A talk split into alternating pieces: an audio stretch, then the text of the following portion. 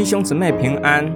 今天我们灵修的经文《彼得前书》三章一到七节，照样你们做妻子的要顺服自己的丈夫，好使不信道的丈夫受到感动，不是因着你们的言语，而是因着你们的生活，因为他们看见了你们敬畏和纯洁的生活。不要单注重外表的装饰，就如卷头发。戴金饰、穿华丽的衣服，却要在里面存着温柔安静的心灵，做不能毁坏的装饰。这在神面前是极宝贵的，因为古时仰望神的圣洁妇女正是这样装饰自己，顺服丈夫，像莎拉听从亚伯拉罕称他为主一样。你们若行善，不怕任何恐吓。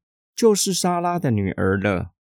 照样，你们做丈夫的，也要合情合理的与妻子同住，要体谅她比你软弱，要尊重她，因为她是和你一同承受生命的恩典的。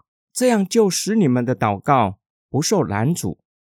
彼得劝勉收信人，他们蒙召宣扬上帝的作为，乃是用口和生命去见证。因此，要顺服在上掌权者，要顺服肉身的主人。做妻子要顺服自己的丈夫，正如同前面所说的顺服，乃是基于对上帝的敬畏而顺服，就是不做表面功夫。结果就是让不信主的丈夫因着妻子的生命上的改变，带来生活上的翻转，有圣洁的生活，不需要用任何的言语。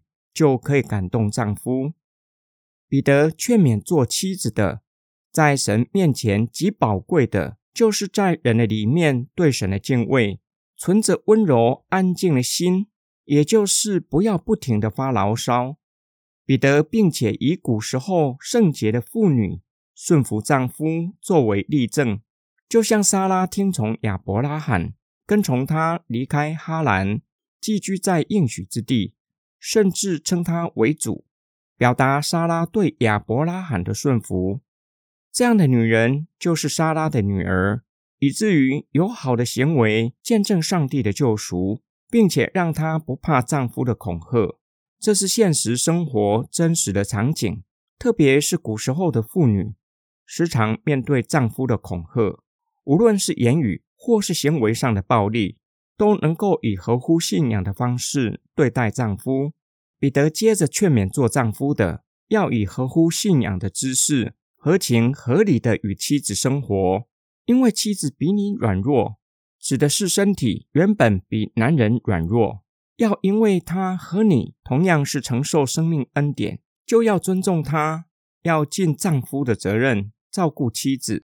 这样夫妻在生活上同心，他们的祷告。会蒙上帝的垂听。今天经文的默想跟祷告，在这个时代，一说到顺服，很容易起冲突，让人感到反感。特别是妻子顺服丈夫，听起来十分的牢固，食古不化。我们若是单纯照着字面的意义，不加思索的去实践，特别是做先生以此要求妻子顺服，已经偏离了彼得的原意。首先。顺服是内在生命的外在生活，因此不需要去要求。换句话说，不是丈夫去要求妻子顺服，而是做妻子的因着救恩而改变生命，以至于愿意顺服。第二，妻子是上帝的儿女，使他们不怕丈夫的恐吓。换句话说，若是丈夫的要求不合乎信仰，不会害怕丈夫的恐吓。还是勇敢持守信仰，就像早期农村，若是做妻子的信主，会遭受到夫家极力的反对，甚至用言语和暴力攻击他。那些做妻子的，面对严峻的逼迫，依然持守信仰，以美好的生活见证，带领全家人归主。第三，做丈夫的和妻子的，同样领受生命恩典。做丈夫的要体恤妻子，因此做丈夫的不是要求妻子顺服，而是尽当尽的责任，做到配得让妻子顺服。我们一起来祷告：爱我们的天父上帝，罪进入了世界，造成人世间关系的混乱。每一个人都想做头，谁也不愿意顺服谁。求主赦免，并求主救赎我们的人际关系，叫我们看见自己当尽的责任和界限，并求主赐力量给我们，使我们可以尽好本分，守住界限，不逾越。使我们可以以生命影响生命。我们奉主耶稣基督的圣名祷告，阿门。